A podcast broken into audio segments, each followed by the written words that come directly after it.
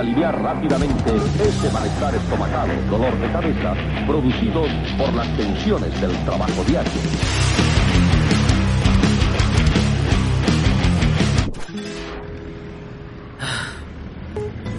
A ver, a ver, ¿en qué estaba? ¿En qué estaba? Ah, ah, sí.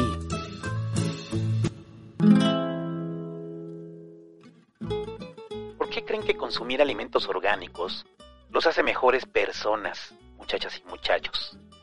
¿En serio siguen el proceso de crecimiento de todo lo que se meten a la boca? ¿Están completamente seguros de que esa manzana orgánica no le metieron docenas de productos químicos permitidos en el cultivo orgánico? Se manda mensajes a diario con la gallina que pone sus huevos orgánicos para cerciorarse de que efectivamente es alimentada sanamente. Para saber si ese huevo lo puso en el libre pastoreo. ¿Por qué creen que comer cosas orgánicas les da más nutrientes, salvan al planeta y los vuelve moralmente superiores por el simple hecho de que quien se los vende les pega una etiqueta con la palabra orgánico en el empaque? No está comprobado científicamente, y dudo que lo comprueben en un futuro, que sea más saludable comer cosas orgánicas.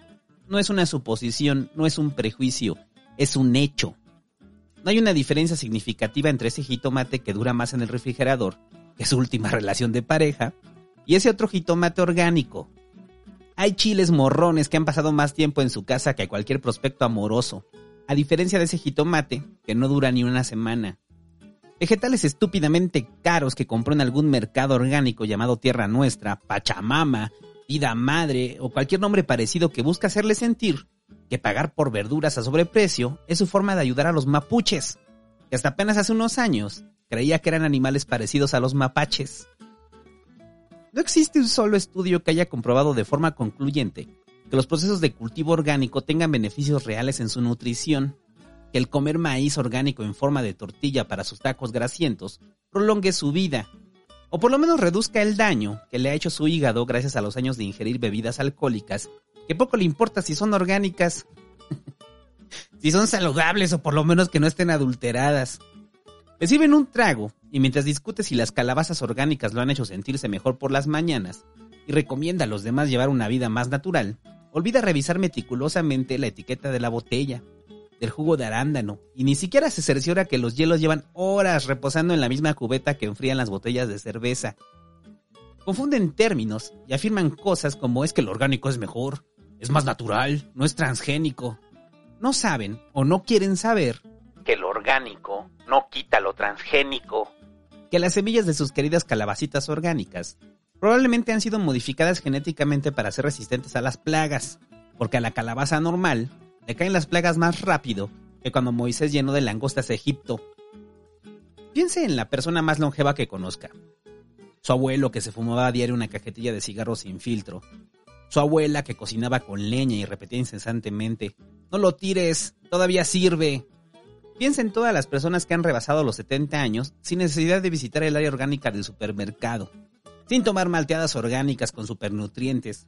Piensa en todas las personas longevas que lo único que entienden por la palabra orgánico es una referencia al órgano sexual.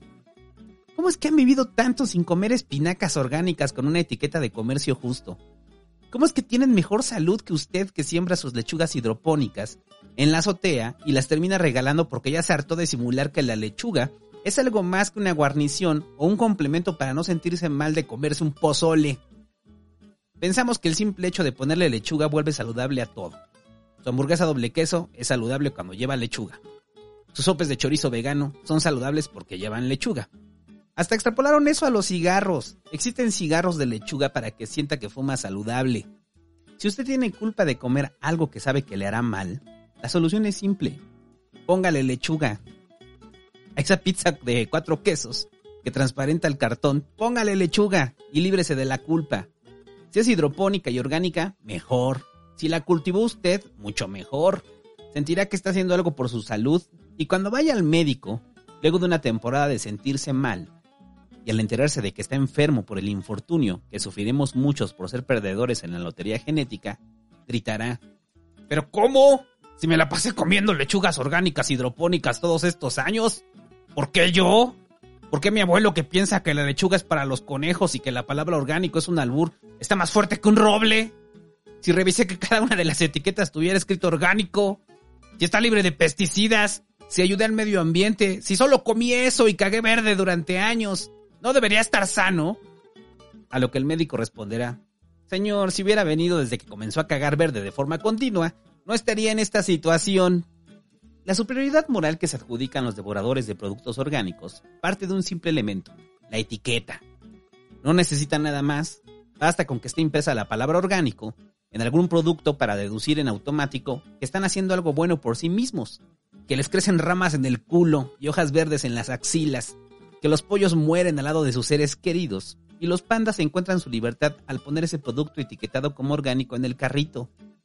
Bastaría, o basta en la actualidad, para las agencias de publicidad presentar algo como orgánico para que la decisión de compra se volque sobre aquellos productos repletos de anglicismos que podrían ser los títulos de las canciones más ridículas de Morrissey. Life, Green, Kill, Life, Pure, Extra, Nutri, aparecen siempre escritas con un fondo que simula una granja idílica que nadie ha visto en su vida.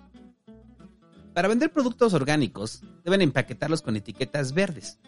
No importa que sea amaranto, almendras, frijoles, un pollo o cualquier producto que no tiene nada verduzco en él. Debe ser verde para que sienta que se come una lechuga en su cereal azucarado orgánico. Debe tener alguna referencia mínima a la granja idílica para que pueda dormir tranquilamente, imaginando que el dinero gastado en sus productos orgánicos se va directamente a las manos del campesino, que al comprar esos pepinos orgánicos está haciendo más por las comunidades y el planeta que Greenpeace y PETA juntos.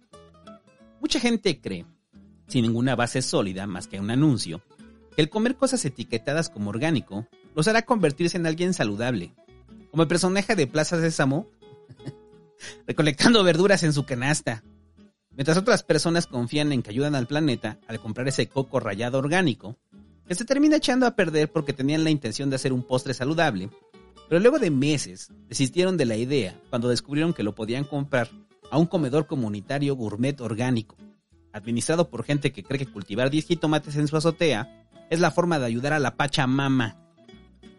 Si usted consume cosas orgánicas, no ayuda al planeta en lo mínimo, sobre todo si se sube el auto para ir al mercado orgánico más cercano a su casa. No está comprobado que la agricultura orgánica industrializada sea de mayor beneficio para la tierra. Incluso hay estudios que afirman que es ligeramente menos sustentable. Paréntesis.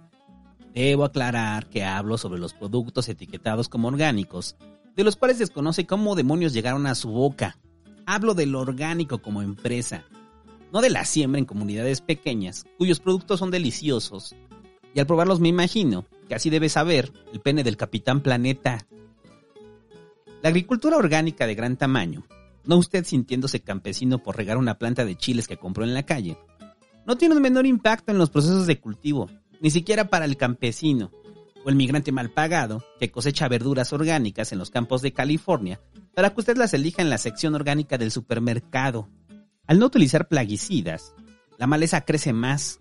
Una cantidad mayor de manos humanas intervienen por usted arrancando la hierba mala para que goce esa alcachofa orgánica que se pudrió en el refrigerador porque nunca supo cómo cocinarla. Se necesitan extensiones de tierra más grandes, más agua, más horas de trabajo, para que deje de sentir culpa al comer y se convenza de que deberían de darle un premio por ingerir espárragos orgánicos. En la búsqueda de hacer más sustentable la agricultura a gran escala, muchos de los procesos orgánicos la vuelven lo contrario. Resulta más difícil y complicado producir los mismos vegetales, porque recuerde, no son más saludables, no le aportan más nutrientes, es lo mismo, solo que con otro método de cultivo, uno que le da más paz mental al consumidor promedio Está tan preocupado por cómo la agricultura industrial degrada la tierra, pero lo más cercano que ha estado de cultivar algo fue cuando le crecieron hongos a unas tortillas orgánicas que no se comió. El cultivo orgánico es un método más difícil que la agricultura tradicional. No es más sustentable, no es más nutritivo, no tiene algo significativo más allá de que se pueda vender a un alto precio a idiotas, que la única forma que encuentran de mejorarse a sí mismos y a su entorno es consumiendo a sobreprecio. Muchas personas, amantes de los productos embotellados con colores sepia y tipografías que parecen anunciar una obra de arte, en lugar de mermelada de chabacano, creen ciegamente que vale la pena pagar el triple del valor de una cebolla, solo para garantizar que su alma estará libre de pesticidas no orgánicos. Porque el orgánico no quita los pesticidas. Pagan verduras a sobreprecio porque deciden creer que es mejor para ellos. Buscan que todo sea orgánico, todo natural. A falta de una fe, se construyen una elaborada de composta en sus balcones e idolatran a la Virgen Verde con su velo de espinaca. Y ese quizás es el problema fundamental del orgánico. Todo lo orgánico está cimentado en creencias, no en hechos. Creencias que lo hacen sentir mejor. Así como su tía cree sin ninguna razón que el mal olor de los pies se quita al orinarlos bajo la ducha, los adeptos a lo orgánico y natural creen sin ninguna razón que es mejor. No exagero, he escuchado al menos tres personas decirlo, y de adolescente me los oriné. Porque la creencia así lo dictaba y no lo he vuelto a hacer nunca más, al menos sobrio. Pero en ese momento quise creer, porque claro, era un método más natural que la malvada pomada para el pie de atleta, y además me borraba la flojera de ir a la farmacia por ella. Más tarde, cuando reflexionaba el hecho de haber regado mis dedos con orina, pensé, claro que tiene sentido. ¿Cómo se quitaban los mexicas el mal olor de los pies? Pues meándoselos. Pero fue ahí que recordé que no usaban zapatos, que difícilmente les olerían los pies, o quizás solo les olerían a caca de jaguar. Fue ahí que llegué a la terrible conclusión, la misma a la que en un futuro llegarán muchos. Tenemos sistemas de creencias tontas, más arraigados que su amigo, insiste en seguir viviendo con sus papás a sus 30 años. Lo orgánico es una creencia y lo natural una forma de autodefinición. Aspiran a ser más frescos que un pepino y sueñan con tener un huerto autosustentable, orgánico, que reafirme sus tontas creencias y los haga sentir como Adán y Eva en el paraíso. Se imaginan que tendrán de todo, incluyendo frutas y verduras que ni siquiera pueden crecer ahí. Piensan que la agricultura orgánica casera es como una especie de mercado privado donde crecerán mangos, fresas y plátanos, donde basta que estiren la mano para tomar una coliflor de la tierra o un poco de arúgula recién cortada para su sándwich de hongos. En su fantasía creen que todo crece por arte de magia, de forma natural. Es tanta su creencia y su fe que olvidan que en los huertos urbanos solo hay espacio para lechugas hidropónicas, una que otra zanahoria, un par de jitomates feos y algunos chiles chuecos que al ponerlos sobre un frutero, ningún estudiante de artes plásticas se dignaría pintar a menos que el título de la obra sea sobre Adán y Eva, expulsados del paraíso. Hace años tenía un cliente, que luego se volvió mi amigo, al cual extraño mucho desde que ya no está en este plano, y lo recuerdo con mucho cariño. Sobre todo por la primera vez que fuimos a ver sus hortalizas y me dijo, vamos allá para que veas, cabrón, ¿tú qué crees que las verduras crecen en el pinche Walmart? Hasta antes de trabajar con él, mi conocimiento sobre los procesos del campo mexicano se resumían a lo aprendido en un libro de primaria. Le echas agua, tomas nutrientes de la tierra y crece una planta que da un fruto y luego te lo comes. Pensamiento simple, pero que aún es constante en la mente de su amiga, que sale a arrojar semillas a su jardín con la esperanza de que le crezca una verdulería con todo y señora en su balcón. Durante años, como parte de mi trabajo visité sembradíos de hortalizas, a productores de maíz, de café, de calabazas, de setas en costales, apicultores, ganaderos, criadores de conejos, pollos, cerdos. Recorrí desde chinampas de flores ornamentales donde casi me caigo en una, hasta largos cultivos de maíz donde casi me caigo en una segadora. y grité, ¡ay, güey! Como mis últimas palabras antes de la muerte. Pero eso será en otro podcast. Viajé a diversos estados documentando lo complicado de la vida en el campo, la necesidad de depender de apoyos gubernamentales para hacerlo redituable, Platiqué con gente que con la tristeza en sus rostros, quemados por el sol, me explicaban que sus hijos no querían labrar la tierra y partían hacia los Estados Unidos como migrantes o viajaban a las capitales a buscar un mejor trabajo. Porque la tierra ya no da, joven. Porque nadie quiere dedicarse al campo. Cuando una siembra de maíz nos la pagan en 20 mil pesos y le debemos al banco los mismos 20 mil pesos de un crédito, siempre dicen que el campo está abandonado, pero nada más dicen y no hacen nada. Necesitamos fertilizantes, necesitamos pesticidas, necesitamos equipo y herramienta. Necesitamos que se mire al sur de donde nace la comida que está en su mesa. Así me respondían en cada pregunta, mientras echaban un ojo a su cosecha, y algunos sonreían con el maíz en la mano, producto de su esfuerzo, ayudados por los avances de la industria agrícola, pero jodidos por la misma industria dependiente de un modelo concentrado en la ganancia obscena. Entendí muchas cosas en esos viajes, es difícil no sentir empatía por la gente del campo. Te recorre esa sensación constante de que deberían vivir mejor que la mayoría de nosotros. Al mismo tiempo que pensaba esto, pensaba en algún idiota defensor de la tierra y lo orgánico. Desde la comodidad de su huerto urbano y sus pedidos a healthy food quejándose frente a ellos. No, señor, no mame. ¿Por qué no cultiva orgánico? ¿Ya vio los pesticidas no orgánicos que le está poniendo a su cultivo? Se está acabando la tierra y aparte, de seguro le compra la semilla a Monsanto. Su tractor gasta mucho diésel, mejor cámbielo por unos burros. O hágalo usted, con más gente, más orgánico, piense en la humanidad. La humanidad no aguanta más años de cultivos nocivos con el medio ambiente, señor. Usted siembra porque dice que no le alcanza para más. Y además su maíz me cae pesado. y no me nutre porque no es orgánico. Debe ser más sustentable, señor. ¿Qué importa que necesite más tierras? Yo le ayudo a expropiarlas, a juntar firmas en mi comedor orgánico comunitario. Tenemos un podcast que se llama La Voz del Maíz y nos escuchan hasta en Holanda. Cuando vaya a la ciudad lo invitamos, pero no mame, piense orgánico, piense natural. Antes de que asome la cabeza alguien con su playera de Morrissey, déjeme decirle que no estoy negando ninguno de los efectos que la industria agroalimentaria ha producido en nuestro planeta. Claro que el abuso y los excesos del capitalismo han degradado los terrenos fértiles, hemos erosionado la tierra a un nivel acelerado, la salinidad del suelo producto de años de agroquímicos es una realidad. Hemos dejado cientos de hectáreas más estériles que señor con vasectomía o fumador de cigarros mentolados. Quienes se dedican a la agricultura en todas las áreas tienen miedo de que en algún momento todo se vuelva insostenible.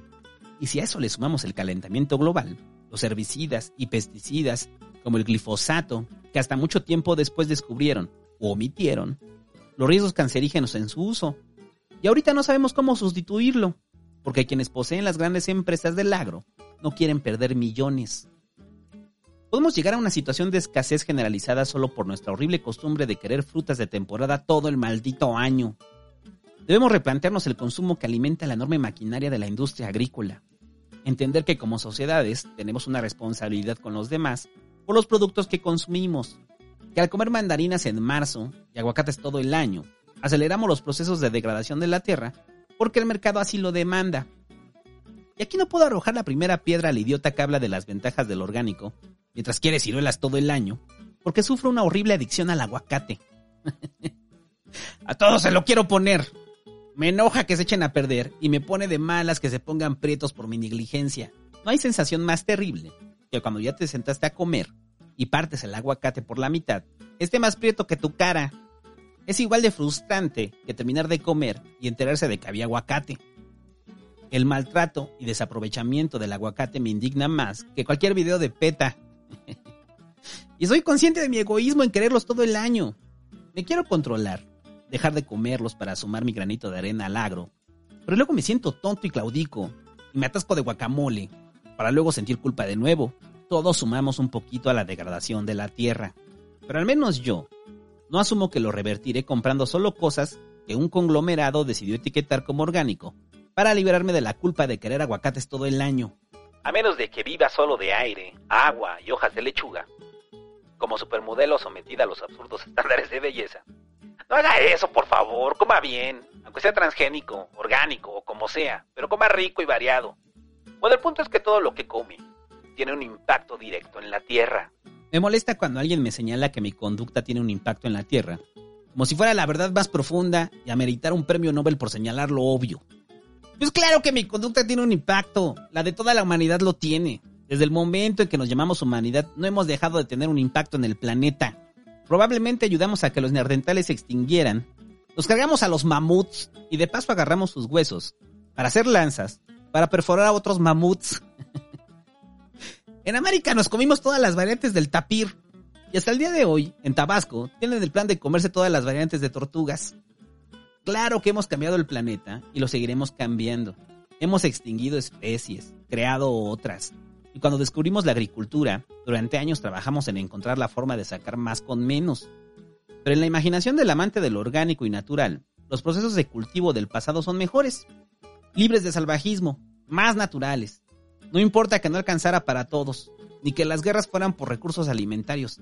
No importa que las invasiones bárbaras se fueran primero por el trigo, y los mongoles a la menor provocación cortaran la cabeza de los chinos con tal de quitarles los sacos de arroz. Hemos pasado casi el 95% de nuestra historia como humanidad buscando la forma de hacer más comida con menos recursos, de mejorar los procesos de cultivo, la cría de ganado y mitigar el hambre, que si bien sigue existiendo, se ha reducido abismalmente desde que el primer Homo sapiens descubrió que si metía las semillas a la tierra, salían plantas que le daban frutos, que le daban más semillas, que al repetir el proceso no tendría que volver a mudarse. Porque sabemos que el segundo hecho más estresante, luego de una prueba de embarazo, es saber que te tienes que mudar en poco tiempo. No es una creencia, no es fe en un sistema económico, es un hecho. La agricultura industrializada ha permitido que millones de personas no sufran hambre. Y tengan que exponerse a los riesgos que implica no darle bien el piedrazo en la cabeza al mamut. Perdón que abuse del ejemplo del mamut, pero revisé la historia de estos. No había forma de que sobrevivieran, y los seres humanos abusamos de ellos para que nuestros descendientes pudieran entristecerse al imaginar un mamut muerto de la forma más sanguinaria y para que Morrissey eventualmente les componga una canción. Si viajáramos al pasado e intentáramos explicarle a un ancestro el cómo producimos manzanas todo el año, y no solo en festividades, pensarían que somos dioses. Se arrodillarían frente a nuestras lechugas hidropónicas, las cuales levantaríamos orgullosos hacia el sol. El alimentarse ha sido nuestro mayor problema durante miles de años, y en menos de 200 la humanidad ha logrado resolverlo en gran parte. Aunque alguien afirmará, no, Santo, ¿y qué pasa con las hambrunas en el mundo, con África, Latinoamérica y el oeste asiático? Eso no tiene nada que ver con los avances en la agricultura, sino con la desigualdad y que sea la ganancia el motor principal de esta industria. Hoy producimos suficiente comida para alimentar a todo el planeta, pero está mal distribuida. Tanto que seguramente, tan solo en esta semana, usted tirará varias cosas que se le pudieron por tener comida de más. ¿Y por qué nunca encontró un tutorial en YouTube que le enseñara a cocinar esa alcachofa? Muchos países luchan por la soberanía alimentaria, que no es otra cosa más que alimentar a todo un país con lo que produce, sin necesidad de importar nada. Pero no todos están de acuerdo en comer solo productos locales, ni de temporada. Hay quienes quieren ciruelas, sujetos pelones obsesionados con los aguacates, y mucha gente que si no come carne siente que no comió Mientras discutimos si esas peras que compras son transgénicas o son orgánicas o fueron producidas en el mercado justo por indígenas chapanecos que solo se las revendieron a sobreprecio, mientras nos enfrascamos en la sustentabilidad de la tierra y cuestionamos la agricultura tradicional, se nos olvida que el verdadero problema está en la desigualdad. Mientras usted se siente orgulloso de hacer composta con todas las verduras, frutas y huesos de animales que no se comió, en otra parte del mundo o en otra parte de su propio país, le mientan la madre por dejar que se pudran le regresa del párrafo 2 de este texto a gritarle, ¡No lo tires! ¡Todavía sirve! La única ventaja que tiene el orgánico es que hace sentir mentalmente bien a las personas que lo consumen, porque físicamente no tiene mayor impacto. No hay un solo elemento a favor del orgánico que no involucre hacer sentir mejor a las personas. Todo gira alrededor de ellos, de lo que comen, de lo que cocinan y de lo que excretan. Me molesta la cultura del orgánico, porque en esa falsa idea de ayudar al planeta, solo están justificando su notorio egoísmo y su necesidad de consumir lo mejor. No les importan los demás, ni acabar con el hambre, ni una distribución equitativa, ni garantizar un futuro para las nuevas generaciones. Lo que les importa es cuán saludables pueden estar, cuánto brócoli orgánico pueden comer para que su culo orgánico tenga más posibilidades de sobrevivir que los jodidos condenados a comer maíz transgénico para puercos en forma de gordita de chicharrón. Quizá la única ventaja comprobada entre el cultivo orgánico sobre el cultivo tradicional es el sabor. Lo orgánico sabe mejor, pero se pudre rápido. Entonces, mientras más rápido llegue del campo a su sándwich, más sabroso estará. Esto resulta peor porque entonces la única justificación real de consumir sus jitomates orgánicos, aparte de hacerlo sentir que salva una foca bebé, es que sabe mejor y lo necesita consumir fresco, sin importar qué métodos se utilicen para que le llegue frecuentemente. Claro que las manzanas orgánicas son más dulces, más jugosas, no como esas porosas que cuando las muerdes sientes que comes arena. Claro que las sandías orgánicas parecen solo recipiente de la dulce pulpa, del delicioso jugo que brota como un manantial rojo y azucarado. Pero es tan vital para nosotros. ¿Tenemos que desechar todo lo demás solo porque saben mejor?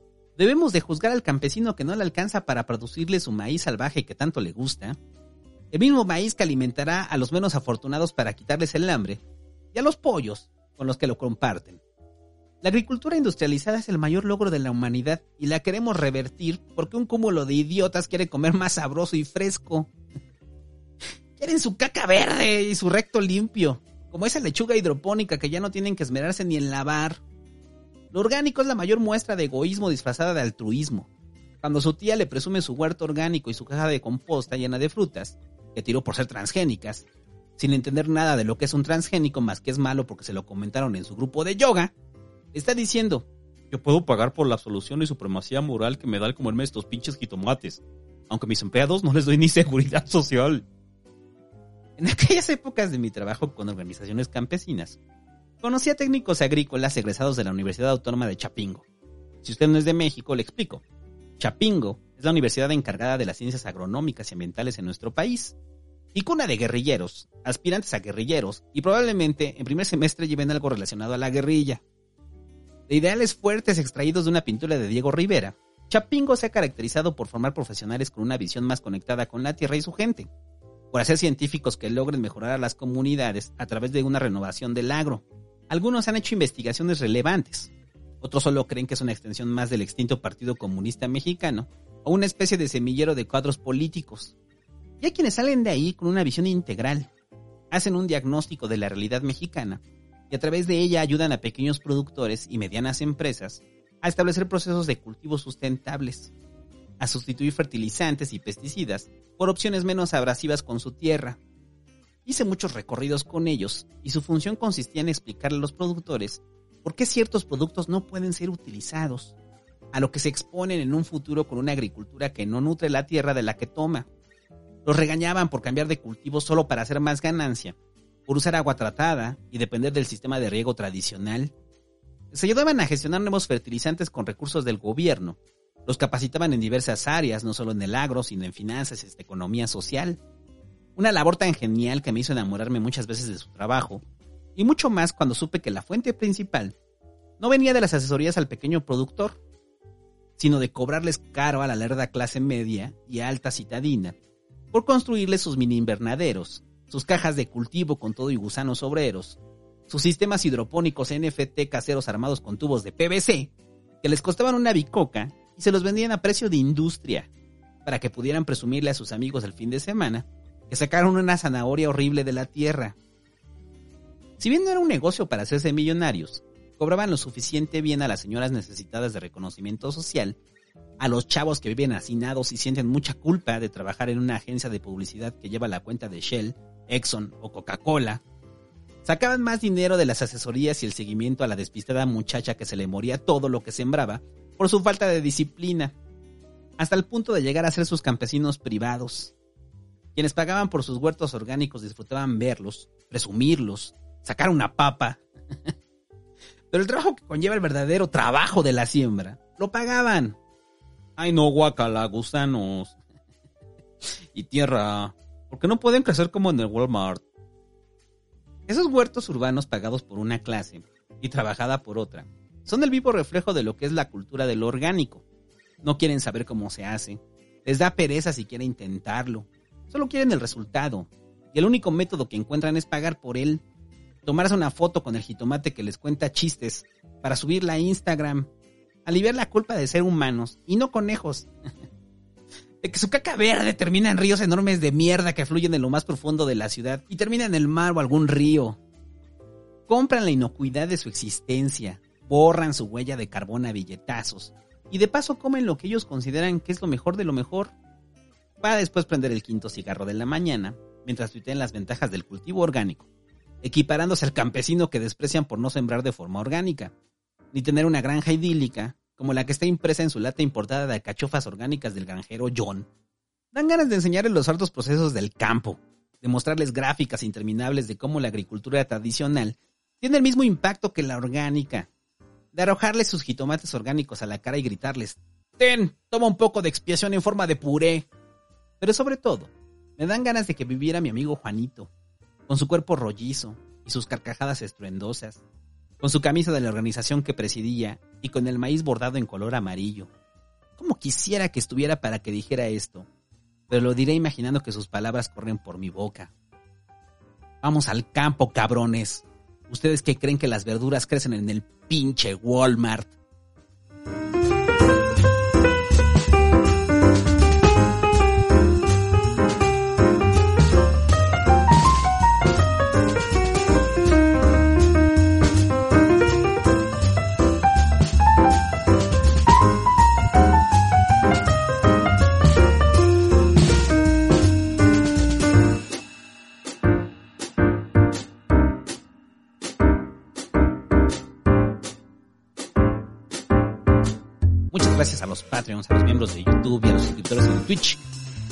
Este programa exclusivo. Si usted está escuchando esto, es porque, obviamente porque es miembro o Patreon o suscriptor en Twitch. Y si no lo es y lo está escuchando, pues qué ratero, güey.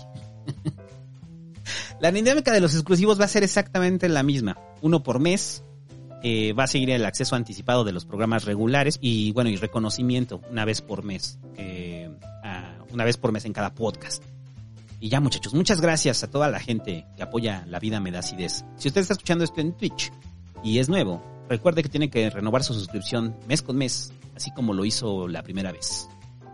Y ya, vaya a comerse su lechuga hidropónica orgánica.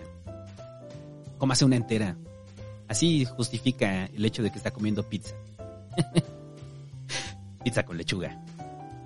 Y ya muchachos, nos vemos la siguiente semana. Adiós. Música